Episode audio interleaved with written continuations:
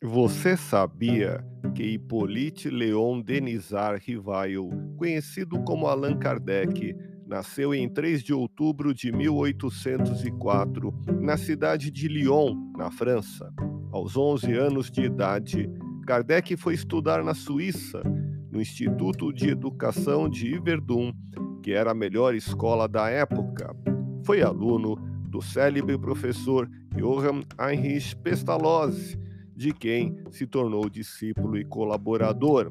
Pestalozzi ensinava aos seus alunos que o mais importante na escola não era apenas a instrução, mas sim ter uma educação moral formada por valores espirituais. Isso tornaria as pessoas seres de bem. Foi professor, escritor e tradutor. É o codificador da doutrina espírita.